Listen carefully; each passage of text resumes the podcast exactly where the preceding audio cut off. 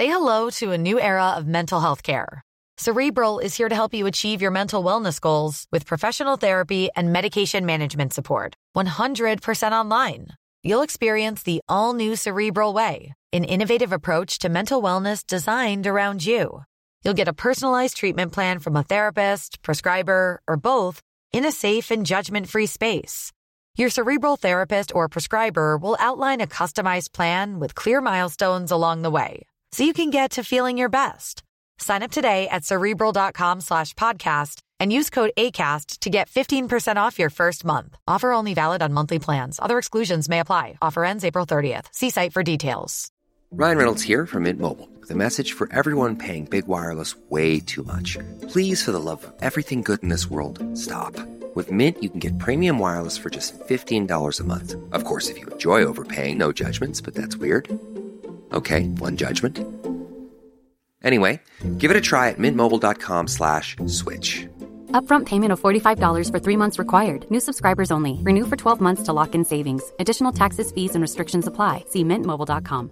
When you're ready to pop the question, the last thing you want to do is second guess the ring. At Bluenile.com, you can design a one of a kind ring with the ease and convenience of shopping online. Choose your diamond and setting. When you find the one, you'll get it delivered right to your door. Go to Bluenile.com and use promo code LISTEN to get $50 off your purchase of $500 or more. That's code LISTEN at Bluenile.com for $50 off your purchase.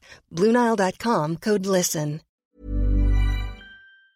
On m'appelle maman 2.0 ou Della 2.0 parce que voilà, je, je suis une maman dans l'air du temps. Je bosse beaucoup avec les réseaux sociaux. J'essaye de partager un maximum ma vie de maman euh, active. Je, je, partage voilà ce que je fais professionnellement. Je partage ce que je fais avec mes enfants. Euh, je partage des bons plans. J'essaye de toujours faire en sorte que la communauté de mamans euh, en Afrique, parce qu'on n'est plus les mêmes mamans qu'il y a voilà que des années ça a changé. Vraiment, euh, ça fait du bien de voir ces, ces nouvelles mamans, nouvelles générations, mais toujours en euh, gardant quand même notre côté africain, parce qu'il y a des trucs qu'on a appris de nos mamans, de nos grands-mères qui servent encore aujourd'hui et donc euh, qu'il faut garder, oui, c'est important. Et donc voilà, c'est un peu tout ça que j'essaye de faire au quotidien et que j'essaye de partager au quotidien. Vous écoutez Tant que je serai noire, le podcast qui tente de répondre à la question Tant que je serai noire, serai-je mère? Ici, vous trouverez des témoignages de femmes qui nous parlent de désir ou non-désir d'enfants et toutes les thématiques qui gravitent autour. Afin de donner encore plus de rayonnement à leurs témoignages, j'ai besoin de vous. J'ai besoin de vos likes, commentaires et étoiles sur Apple Podcast pour montrer que vous êtes nombreuses et nombreux à apprécier le podcast. Partagez et taguez le compte Instagram tant que je serai noir dans vos stories et je repartagerai. Pour ce nouvel épisode, je reçois Delali, elle vit actuellement en Côte d'Ivoire. C'est d'ailleurs Joe Gustine, l'invité de l'épisode 2 de la saison 1, qui m'a parlé d'elle. Delali est chroniqueuse, spécialiste de la parentalité pour l'émission Le cœur des femmes sur Canal Plus L. Une émission dans laquelle cinq femmes africaines se retrouvent pour parler d'un sujet de société et partager leurs expériences, coup de cœur, mais aussi coup de gueule. Elle est aussi rédactrice en chef de l'émission Les maternelles d'Afrique, diffusée sur TV5 Monde, elle rédige des articles pour le magazine Elle Côte d'Ivoire et enfin, elle est cofondatrice du magazine Baby Mams pour les parents. Je ne vous en dis pas plus et je vous laisse découvrir le témoignage de Delali, une maman 2.0 en Côte d'Ivoire. Bonne écoute. Je m'appelle donc Delali, j'ai 33 ans. Je suis donc dans l'univers de la parentalité. J'ai un magazine parental, donc je traite toutes les questions, euh, voilà, de parentalité. Également un blog et puis euh, à côté de ça, je suis rédactrice en chef des maternelles d'Afrique, qui est aussi une, émission parentale. Et euh, récemment, j'ai commencé, donc j'ai ouvert une crèche de six mois à peu près. On prend jusqu'à l'âge de la TPS, juste avant de rentrer en maternelle. Et puis à côté de ça, ben, donc je suis chroniqueuse et présentatrice sur une émission de femmes qui s'appelle Le cœur des femmes sur Canal Plus euh, elle voilà. Donc je suis aussi la maman donc de Mathéo qui a 5 ans et Malia qui a 2 ans et quelques. Je suis mariée aussi. mariée et la maman de ces deux petits bouts de chou.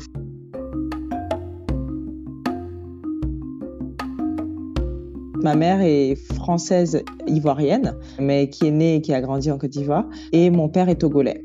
J'ai les trois nationalités. J'ai vécu dans les trois pays. Bon, moi, je suis née en Côte d'Ivoire et j'ai grandi en Côte d'Ivoire. Euh, c'est après, plus tard, que je suis allée faire euh, mes études en France quand il y a eu la crise en Côte d'Ivoire. D'abord en France, puis aux États-Unis. Et après, je suis rentrée en Afrique, donc euh, au Togo d'abord, deux ans, et après en Côte d'Ivoire, où je suis installée depuis. J'ai un petit frère, euh, bah moi j'ai 33, il a, il a eu 30 ans là, on a trois ans d'écart, qui est lui, il vit en France.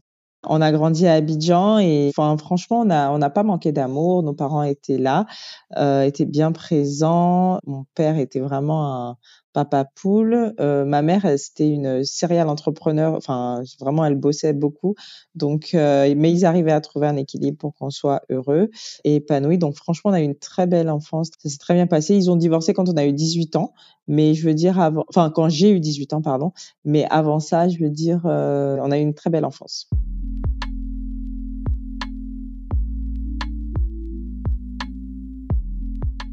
Je savais pas en fait dans quel. Euh, je savais que je voulais euh, diriger des entreprises, euh, être manager, mais je savais pas dans quel domaine exactement. Je me suis dit bon, qu'est-ce que je fais? Mais je voulais rentrer en Afrique. Ça, c'était sûr. Je voulais rentrer en Afrique, mettre euh, voilà tout ce que j'avais appris au service de, de, mes pays. Enfin, en tout cas, euh, que ce soit au Togo, en Côte d'Ivoire ou ailleurs. Mais je voulais vraiment rentrer en Afrique. Et puis quand je suis, alors elle était au Togo à l'époque parce que euh, il y avait la crise en Côte d'Ivoire. Donc je suis rentrée. Et elle m'a dit, bah écoute, il y a un poste de directrice commerciale parce qu'ils avaient des sociétés de sécurité. Et elle m'a dit, tu veux prendre le poste? Le, le gars il s'en va. J'ai dit bah oui. Ça me fait de l'expérience en Afrique et puis c'est un domaine que je connais pas. Donc pourquoi pas? Donc j'ai commencé par être directrice commerciale de cette société euh, de sécurité, un milieu d'hommes. Il fallait que je fasse mes preuves. C'était vraiment une très belle expérience, mais je savais que j'allais pas c'était pas mon truc, c'était pas dans ça que j'allais évoluer. Donc je me suis laissé le temps. J'ai bossé deux ans euh, à Lomé comme ça. Et en fait, oui, c'est ma première grossesse en fait qui m'est tombée dessus, euh, qui n'était pas prévue du tout, où j'ai eu le déclic c'est-à-dire du moment où je suis tombée enceinte et que j'ai réalisé que j'étais enceinte, sachant que j'étais prête. Hein, j'étais prête. J'ai toujours été euh, quelqu'un qui aimait les enfants, qui aimait euh, ce rapport euh, avec les enfants. Et moi, dans ma tête, je sais pas pourquoi, mais j'étais persuadée qu'à 27 ans, je serais maman. Euh, je sais pas. C'était vraiment euh, et je voulais vraiment devenir maman, sauf que je n'avais pas rencontré le papa. J'étais en fond dans le boulot, boulot, boulot. Et puis, euh, je sais pas, un jour, je me suis posée, je dis, mais franchement, qu'est-ce que tu fais? En plus, je voulais rentrer en Côte d'Ivoire, je voulais euh, me poser, j'étais prête à devenir maman. Et puis, euh, je dis, bon, je laisse les choses se faire. Euh. Et puis, euh, même pas un mois après, j'ai rencontré mon mari aujourd'hui. Et je suis tombée enceinte très vite. Et c'était vraiment pas prévu. Et en fait, quand je suis tombée enceinte, euh, je me suis dit, enfin, il y a eu un déclic. J'ai dit, j'arrête tout. Donc, j'arrête, euh, je démissionne, j'arrête mon boulot dans la sécurité, je, je, démissionne et je verrai. Je verrai, mais il y a eu ce déclic-là. Il fallait que j'arrête tout et que je me pose et que je sache qu'est-ce que je voulais faire. Et en fait, euh, quand je suis rentrée à Abidjan, j'ai vécu ma grossesse et tout. Et pendant ma grossesse à Abidjan, euh, je me posais beaucoup de questions euh, bah, sur la maternité, sur l'arrivée de mon futur bébé et tout. Et c'est vrai que contrairement à l'Europe, enfin en Occident où on a des blogs, des forums de discussion, euh, des magazines parentaux pour trouver des réponses à nos questions de futures mamans, ben il y avait pas en Afrique en fait. Il y avait pas, c'est soit les oncles, soit les tantes, soit enfin les, les gens qui sont autour, mais j'avais envie d'avoir ma propre, enfin j'avais envie de savoir, d'avoir ma. Donc en fait, c'est comme ça que j'ai commencé à écrire un blog euh, sur ma vie de, de, femme enceinte et à Abidjan, euh, où trouver euh, le bon gynéco, quels sont les hôpitaux, où je trouverai un bon pédiatre, le meilleur rapport qualité-prix pour les couches, enfin tout ça, toutes les questions qu'on peut se poser. Et j'ai commencé à écrire, à écrire sur un blog. Et en fait après j'ai rencontré une, une jeune dame qui est ma partenaire et amie aujourd'hui, qui est canadienne d'origine mais qui vit en Côte d'Ivoire, mariée à un Libanais Et en fait, on s'est rencontrés et ça a matché tout de suite. Et elle, elle venait d'ouvrir un groupe Facebook. Pareil, elle aussi, elle venait, elle était en Côte d'Ivoire, elle venait d'être nouvelle maman. Un groupe Facebook, un groupe de discussion. Et là, elle m'a dit, mais toi, tu écris un blog, moi, je viens de créer un groupe. Pourquoi on ferait pas ça ensemble? Et donc, ensemble, on s'est dit, mais oui, faisons-le. Donc, on a créé euh, ensemble le groupe. Moi, je continue à écrire sur le blog parce qu'après, bon, je suis devenue maman, donc j'écrivais ma vie de nouvelle maman à Abidjan, enfin tout, tout, tout, tout, voilà. Et je me renseignais, je cherchais les bons plans, les astuces, tout ça, et je renseignais, voilà. Et le, la communauté a commencé à grandir comme ça. Et là, je me suis dit, mais, enfin, euh, mon ami, mais pourquoi pas faire un magazine? Il n'y a pas de magazine parental en Côte d'Ivoire. On se lance. On a lancé le magazine parental, ça a bien marché et la communauté a grandi, grandi, grandi. Aujourd'hui, euh, on a plus de 300 000 mamans qui échangent dans dans le groupe euh, le groupe s'appelle les Mamans d'Abidjan, le magazine s'appelle Baby Mams Magazine. Et en fait, euh, on a toujours voulu le pas rester en Côte d'Ivoire, mais le porter, euh, donner une dimension euh, africaine, même pour la diaspora, hein, parce que des fois, il y a des questions qui nous touchent, nous, en Afrique, qui touchent pas forcément les dames qui sont en Europe. Et donc, voilà, donc euh, l'idée est partie de là. Donc, on est, on est toujours, le magazine existe toujours, euh, on veut toujours euh, lui donner une dimension africaine, sauf qu'entre-temps, on a eu des deuxièmes bébés, donc on a dû ralentir un peu. Entre-temps, on avait notre idée de crèche parce que c'était la suite logique de notre magazine, on a toujours aimé ça, donc on voulait apporter un endroit. En fait, c'est pas vraiment, c'est pas qu'une crèche, c'est vraiment un endroit où des mamans peuvent se retrouver pour venir discuter de tous les sujets de maternité, toutes les questions qu'elles peuvent avoir. Il y a aussi l'espace crèche, il y a aussi l'espace.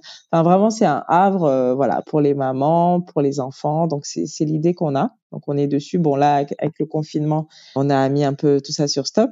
Et en fait, en développant tout ça et que la communauté ait grandi, euh, ben moi j'ai commencé à faire des vidéos conseils pour les mamans sur mon Instagram. J'ai commencé à voilà donner des tips. Avec ça, les maternelles d'Afrique sur TV5 Monde m'ont repéré puisqu'ils m'ont vu euh, bosser sur le magazine. Donc ils m'ont proposé la rédaction en chef euh, de ce magazine télé, magazine parental inspiré de la maison des maternelles en France. Donc j'ai commencé ça à côté.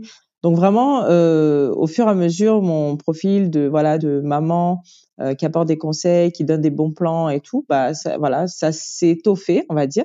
Et puis de là, la marque euh, Chlorane euh, bébé, euh, des produits de sang pour les enfants, a lancé sa nouvelle gamme et ils cherchaient une égérie, donc maman avec sa fille, et ils sont tombés sur mon profil, pareil sur Instagram.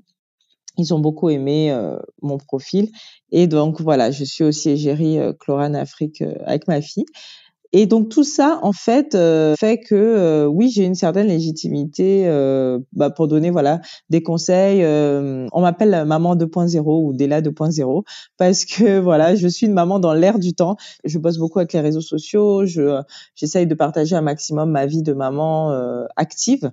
Je, je, partage voilà ce que je fais professionnellement. Je partage ce que je fais avec mes enfants. je partage des bons plans. J'essaye de toujours faire en sorte que la communauté de mamans en Afrique, parce qu'on est plus les mêmes euh, mamans euh, que qu'il y a voilà que des années. Ça a changé. Vraiment euh, ça a changé et franchement ça fait du bien de voir ces, nouvelles mamans nouvelles générations mais toujours en gardant quand même notre côté africain parce qu'il y a des trucs il y a des choses qu'on a appris de nos mamans de nos grands-mères qui servent encore aujourd'hui et donc qu'il faut garder. Oui c'est important. Et donc voilà c'est un peu tout ça que j'essaye de faire au quotidien et que j'essaye de partager au quotidien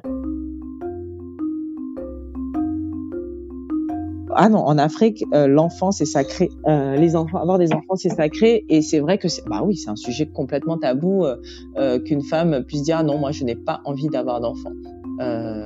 C'est, c'est vraiment très très tabou. après, même déjà même le fait de dire qu'on veut aller voir un, on parlait des spécialistes. On a reçu une pédopsychiatre la dernière fois euh, dans l'émission. Et elle, elle disait c'est que maintenant que certains viennent la voir pour parler de sujets, les gens savaient pas ce que c'était une pédopsychiatre. Et encore moins un psychiatre qui vient parler de questions, euh, c'est-à-dire euh, quand par exemple on va te dire ah, je vais aller voir un psychologue ou on va dire mais mais, mais elle est folle. Donc déjà en Afrique, il y a ces choses où on dit ah c'est les choses des blancs, tout ça, les histoires de psychologues, l'histoire de trucs, ça c'est les histoires des blancs. Nous en Afrique c'est pas comme ça. Mais, non, en fait il y a, y, a, y a plein plein plein de choses que non on peut pas dire que c'est l'histoire de blancs, ça existe, ça arrive aussi aussi en Afrique. Et pour ça, il faut se renseigner. Mais c'est ça est en train d'arriver petit à petit. C'est vrai que, euh, en tout cas en Côte d'Ivoire, en tout cas les pays francophones, ça se calque un peu sur ce qui existe en, sur la France, par exemple. Et du coup, euh, ça vient après. Donc si vous vous êtes, euh, c'est maintenant que ça commence à sortir, ben nous ça sera après. Mais euh, ouais, en tout cas sur l'histoire de, de, ne pas avoir d'enfants en Afrique, c'est pas encore, euh, c'est vraiment un sujet tabou. Alors déjà, avant d'avoir mon premier, mon père était là, mais c'est quand que tu, euh, il nous disait avec mon frère, enfin surtout moi, parce que moi j'étais l'aîné, la, femme, les garçons c'est c'est pas pareil.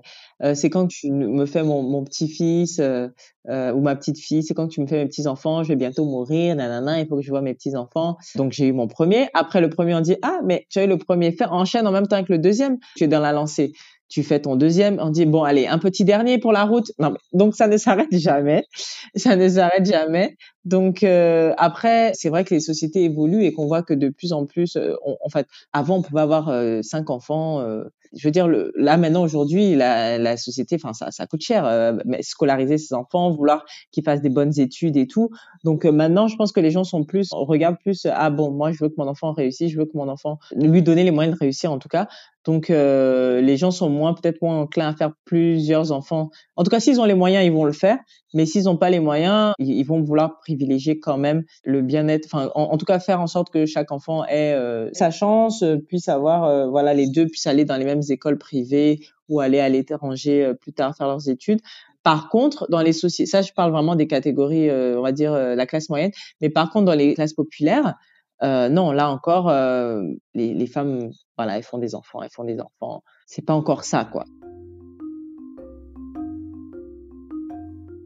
Souvent, par rapport à ça, euh, justement sur l'émission à l'infertilité qu'on avait fait, souvent, tout de suite, on dit ah c'est la femme qui sait pas faire euh, d'enfants, c'est la femme qui a un problème, tout ça. Alors que beaucoup d'hommes ne se font pas tester ou refusent de se faire tester parce qu'ils se disent ah non mais moi je suis l'homme, pourquoi j'aurais un problème et tout. Et au final, quand on arrive vraiment à le pousser, pousser et, et, faire en sorte qu'il aille faire le test, on se rend compte que c'est l'homme. Et là, alors là, c'est là, c'est la catastrophe. Et là, c'est un sujet tabou parce que il ne va pas vouloir qu'on le dise, il ne va pas vouloir que les gens sachent que c'est lui. En parlant d'infertilité et de misogynie, le docteur Myriam Kadio Morocrobrou est directrice générale et responsable de la stratégie générale de la clinique Procréa, le premier centre d'assistance médicale à la procréation de Côte d'Ivoire. Grâce à son travail acharné, la clinique Procréa est devenue un centre de référence en matière de santé de la reproduction. Dans un extrait d'une émission TV5 Monde, elle raconte d'ailleurs que pour lancer sa clinique, elle partait voir des hommes dans des banques qui lui disaient qu'ils n'avaient pas de problème de fertilité, donc pourquoi la financer? Et justement, tout ça, c'est pour cacher, en fait, parce que si par exemple on découvre que c'est l'homme qui a eu un problème, eh ben justement, je donne l'exemple de la, dame qui était venue pour l'émission. Son mari, donc c'est lui qui était infertile. En fait, ils ont déclenché un processus de PMA et euh, avec FIV et tout. Pour rappel, le terme PMA signifie procréation médicalement assistée, une série de protocoles cliniques et biologiques visant à obtenir une grossesse en cas d'infertilité masculine ou féminine, ou tout simplement en cas d'absence de partenaire masculin. Il existe plusieurs traitements de PMA. Pour commencer, l'insémination artificielle. Le but est d'obtenir une grossesse en déposant un échantillon de sperme préalablement préparé en laboratoire dans l'utérus ou au niveau du col utérin de la patiente. L'échantillon peut provenir du conjoint ou d'un don de sperme anonyme. En seconde position, nous avons la fécondation in vitro, ou FIV. C'est une méthode traditionnelle qui peut être conseillée après une série d'échecs d'insémination artificielle ou en cas de qualité insatisfaisante du sperme du conjoint. En pratique, la FIV revient à obtenir des embryons en provoquant la rencontre en laboratoire entre les ovocytes et les spermatozoïdes. Après une phase de culture in vitro, un ou plusieurs embryons sont sélectionnés afin d'être transplantés dans l'utérus maternel. Ensuite, nous avons le don d'ovocytes. En effet, pour mettre en œuvre les traitements de PMA, il faut qu'il y ait contact entre un ovocyte et un spermatozoïde. Lorsque l'un de ces deux éléments vient à manquer, le don de sperme ou le don d'ovocytes peut donc intervenir. La fibre génétique est une autre méthode. Ce traitement de PMA vient en renfort de la fécondation in vitro et se traduit par l'injection intracytoplasmique. Ici, le spermatozoïde est mis directement en contact avec l'ovocyte par le biais d'une injection, au lieu de laisser la rencontre intervenir d'elle-même comme dans une fibre conventionnelle. Enfin, nous avons la préservation de la fertilité qui consiste dans la majeure partie des cas à congeler ses propres ovocytes afin de les utiliser ultérieurement dans le cadre d'une fécondation in vitro. D'ailleurs, je tenais à préciser que pour nous autres personnes afrodescendantes, la préservation de la fertilité est un élément qui peut être très important. Congeler ses ovocytes et donner ses ovocytes font partie d'une démarche que je pense devrait être encore plus mise en avant au sein de nos communautés, car nous savons très bien qu'en France, par exemple, le parcours de PMA peut être encore plus difficile pour une personne afrodescendante, sachant que la liste d'attente pour un don est beaucoup plus longue pour une personne racisée ou afrodescendante. Du coup, je vous encourage à vous renseigner un peu plus sur les démarches de don de vos sites. N'hésitez pas à m'envoyer des messages en MP afin que je vous donne un peu plus d'informations. Et donc, du coup, elle est tombée enceinte, elle a fini par tomber enceinte, mais il l'a envoyé, c'est-à-dire que pendant sa grossesse, en fait, personne ne devait savoir. Ils ont été aidés par la science. Elle nous a dit, euh, d'ailleurs, elle a témoigné à visage euh, caché. Elle nous a dit, personne ne devait savoir jusqu'à présent. Ils n'ont dit à personne qu'ils sont passés par là parce que sinon c'est synonyme de la honte, euh, synonyme que ah il y a un problème, soit monsieur, soit madame. Donc c'était vraiment un truc très caché. Et je suis sûre qu'il y a, ben, bien sûr, il y a énormément de femmes qui ont trouvé d'autres moyens pour avoir l'enfant tant désiré par monsieur, ou alors euh, monsieur qui va prendre une autre femme pour avoir son enfant. Enfin ça, des histoires comme ça, il y en a beaucoup en Afrique, hein. énormément.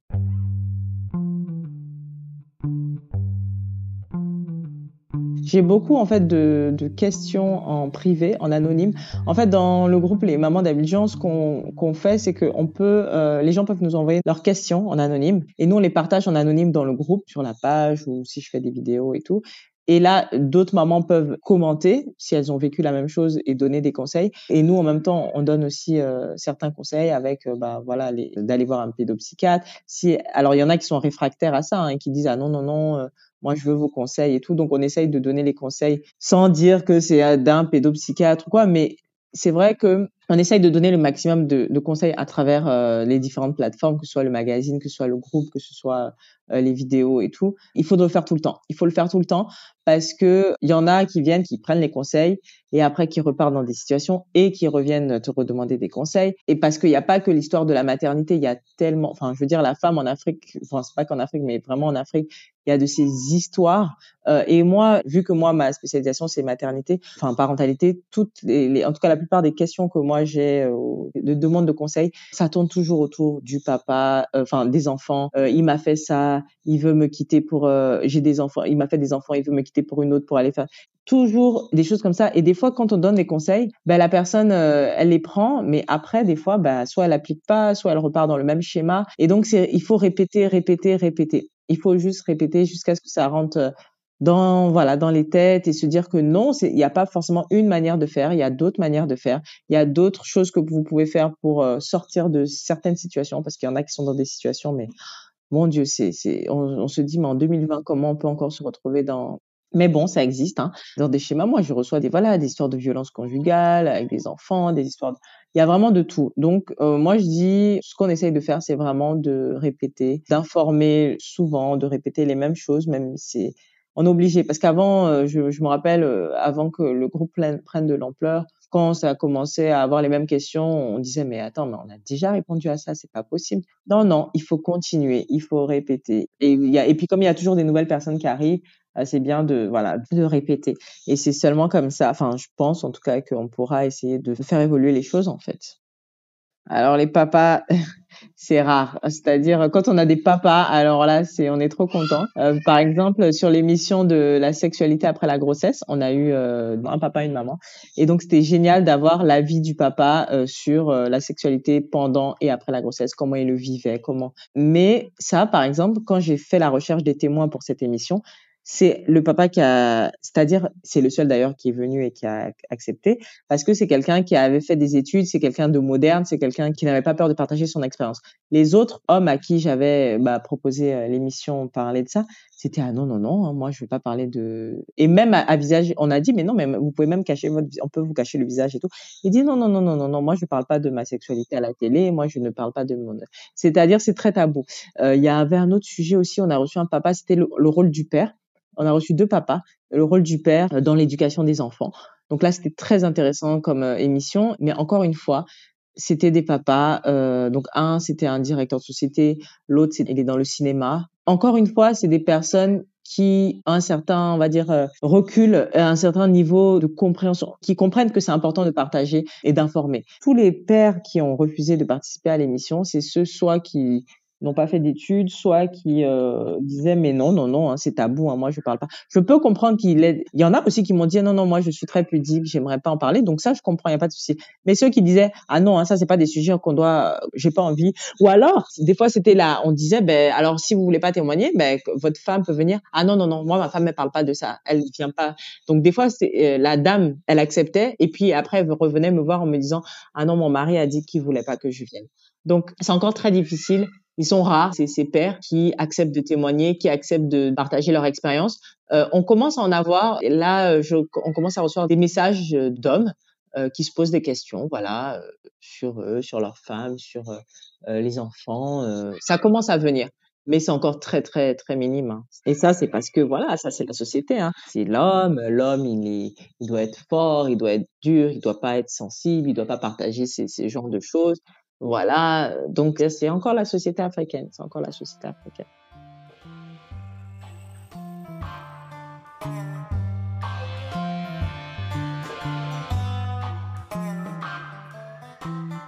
Alors, euh, moi, je voulais accoucher ici, euh, sauf que mon mari, qui a grandi en France, a voulu que j'accouche en France. Donc, déjà, la question ne se posait même pas.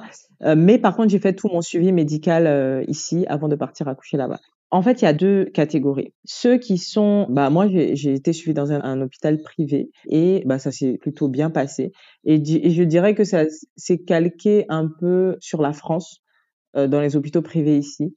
Euh, j'ai pas eu de violence obstétricale, mais par exemple, c'est vrai que euh, ils vont dès qu'il y a un petit euh, oh ben le bébé euh, il est pas retourné, ils vont tout de suite dire césarienne, alors que le bébé peut encore se retourner. Et malheureusement, ici en Afrique, la césarienne, vu que c'est, bah, en France, il y a l'histoire de remboursement, de sécurité sociale et tout, on paye pas les accouchements. Mais ici, tout est payant. Il n'y a pas, y a pas la sécu, tout ça. Donc, en fait, euh, la césarienne, par exemple, c'est quelque chose qui, le taux de césarienne, en, en tout cas en Côte d'Ivoire, est très élevé parce que les gynécologues, ben, ils prescrivent la césarienne comme ça, quoi, genre euh, comme du doliprane. Enfin, je veux dire, c'est courant, alors qu'il n'y a pas forcément besoin de césarienne parce que bah, ça rapporte de l'argent à la clinique et tout. Donc ça, c'est ce que je déplore ici. C'est vraiment, en tout cas au niveau de voilà des soins de la, de la césarienne, dès qu'on peut vous prescrire quelque chose, on va le faire. Et puis il y a ceux qui peuvent pas aller dans les hôpitaux privés, ils sont vont dans les hôpitaux publics. Et là, c'est à la chaîne. Hein. Là, c'est à la chaîne. Euh, c'est des conditions. Moi, j'ai visité des hôpitaux publics. C'est des conditions, mais c'est déplorable. Euh, on a des témoignages de mamans qui ont accouché dans des hôpitaux publics. C'est-à-dire que c'est grave ce qui se passe dans nos hôpitaux publics, en Afrique en tout cas. Et voilà. Et malheureusement, euh, moi, je dirais qu'en France encore, mais les, gens sont encore sur les histoires de, enfin, se concentrent sur les violences obstétricales. Mais déjà, nous ici, c'est juste déjà trouver des hôpitaux décents des hôpitaux propres. C'est déjà ça la préoccupation, euh, qui vont vous faire sortir votre bébé sans problème, qui euh, ont les moyens de, de, vous, de vous accoucher et tout, des, c'est ça les réalités de l'Afrique. On n'est pas encore dans les à se poser des questions ah mais violence obstétricale et on n'est pas encore à ce niveau-là. C'est en train d'arriver. Là, là d'abord vraiment la priorité c'est vraiment euh, les états des hôpitaux, euh, mener à bien des, des accouchements, euh, avoir des bons gynécos, un bon personnel et tout avant de parler de, de violence euh, obstétricale. Donc ça va venir. Je sais que c'est en train de venir parce que là la dernière fois on a fait une émission sur l'accouchement c'était assez euh, ah l'accouchement euh, voilà ça, ça fait mal les, les, contractions ceci cela mais il y avait aussi des gens qui écrivaient pour dire non mais ça peut aussi se passer bien il y a aussi le fait qu'on vous dit de faire comme ça il y a des gens qui ont parlé de violence obstétricale. C'est encore des gens qui ont fait des études des gens qui étaient en France ou en Europe et qui savent ce que c'est. Il y en a qui savent pas du tout ce que c'est les violences obstétricales et qui pensent par exemple normal qui prennent par exemple des, choses normales comme le fait par exemple d'accoucher sur le dos les, les jambes écartées qui savent pas que par exemple qu'on peut accoucher bah, normalement comme on a envie d'accoucher bah, accroupi ou euh, voilà de faire des projets de naissance des trucs comme ça. Donc il y a, y a, plein de choses encore que les gens ne savent pas encore on n'y est pas encore c'est pour ça que ça va venir hein, ça va venir mais là pour l'instant c'est vraiment trouver un bon hôpital un hôpital décent un hôpital qui va me faire accoucher mon bébé en bonne santé c'est déjà ça avant d'arriver aux violences euh, obstétricales mais c'est sûr c'est des sujets dont il faut parler qui vont se généraliser au fur et à mesure il y a encore des femmes qui accouchent à la maison avec la grand-mère. On a reçu une dame euh, qui est une accoucheuse professionnelle. Hein. C'est une, dame, une mère de quatre enfants, et c'est elle qui accouche les, les, les, jeunes filles de sa cour commune, euh, les, de son quartier. C'est elle qui les accouche à la maison. et ça se passe bien. Euh, et après, s'il y a complications, c'est directement à l'hôpital et tout. Les gens, oui, sont calqués un peu sur le modèle euh, de ce qui se passe en Occident et tout. Mais oui, on peut, si on doit revenir à, à ça, il faut que ce soit quand même aussi bien encadré, parce qu'en Afrique, on a vite fait de, c'est-à-dire euh, si on dit ah bon ben voilà, hein, vous pouvez accoucher à la maison avec une dame. Après, ça va devenir voilà. Il faut quand même que les choses soient cadrées sinon ça peut déborder. Donc il faut, en France c'est quand même assez cadré, donc euh, voilà. Et c'est bien de revenir à ce genre de, naissance, euh, disons plus naturelle. Et ben, je veux dire à, l'époque, voilà, hein, nos mères, euh, elles, ont accouché, il n'y avait pas de péridurale, nos grands-mères accouchaient, voilà, à la maison, un truc comme ça. Donc il faut juste que, oui, si l'encadrement est là, si l'encadrement est bon, hein, il n'y a, y a pas de raison, hein, il n'y a pas de raison. Ah ben moi je suis fan incontesté de Beyoncé. Euh, c'est J'écoute euh, vraiment de tout. Moi, je suis très. Alors moi, pour ça, je suis très commercial. Hein. Vraiment, je peux pas vous dire que je suis la fille qui écoute des trucs euh, très recherchés et compagnie. Mais moi, non, vraiment là, euh, c'est Beyoncé. Je peux pas. si je la suis depuis tellement longtemps, voilà, j'aime sa musique. Sa musique m'inspire. Elle a suivi pendant toutes mes mes grossesses. Je faisais écouter du Beyoncé à mes enfants. ma fille d'ailleurs, elle danse. Elle, elle, adore danser. Ma fille. Non, je veux dire, elle, non, elle m'inspire. j'aime plein de choses après, là, il y a d'autres choses aussi. Mais franchement, si je dois citer un nom, en tout cas, chanteuse, c'est Beyoncé.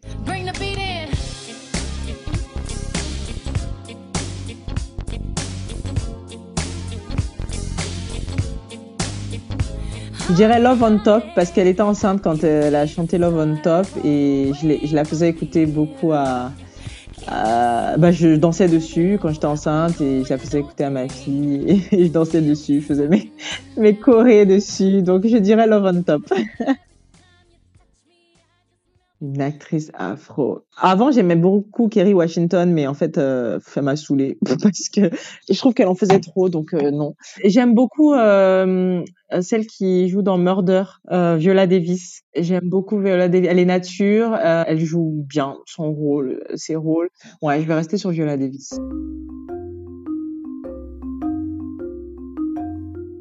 Bah, moi déjà, je me considère euh, métisse. Hein. En fait, je, je, je suis noire, j'accepte ce côté noir. Je suis métisse et j'adore ce côté, euh, le fait que je sois métisse. J'adore le fait d'avoir mon côté noir, mon côté blanc, d'avoir plusieurs euh, cultures. Donc, euh, Enfin, je trouve que j'ai, ça m'apporte une richesse, une certaine richesse d'être noire. Et je pourrais, euh, voilà, euh, transmettre ça à mes enfants. Ma mère, ma mère, elle est blanche de peau parce qu'elle est elle est sortie carteronne, elle est sortie très claire, mais elle est métisse de, enfin, son père est noir, sa mère est blanche, mais elle est sortie blanche. Et c'est vrai que des fois, quand on lui dit mais elle est blanche ou libanaise ou je sais pas quoi, elle dit non non moi je suis africaine, je suis ivoirienne. Elle, euh, elle se sent plus ivoirienne même d'ailleurs qu'autre chose. Et oui, et donc il y a, même dans voilà, moi je suis métisse parce que mon père est togolais, je suis métisse parce que ma mère est ivoirienne. Je suis riche euh, culturellement et c'est je suis contente de pouvoir le transmettre à mes enfants. Merci beaucoup, à bientôt. Merci à pour ce bel épisode. Merci à vous, auditrices et auditeurs, car sans vous, le podcast n'existerait pas. Merci à Alice pour le super montage de l'épisode. Vous pouvez la suivre sur son compte Instagram Les Belles Fréquences. Suivez aussi Tant que je serai noire sur Instagram et surtout, likez, partagez et laissez des petites étoiles sur Apple Podcast. À bientôt pour un nouvel épisode.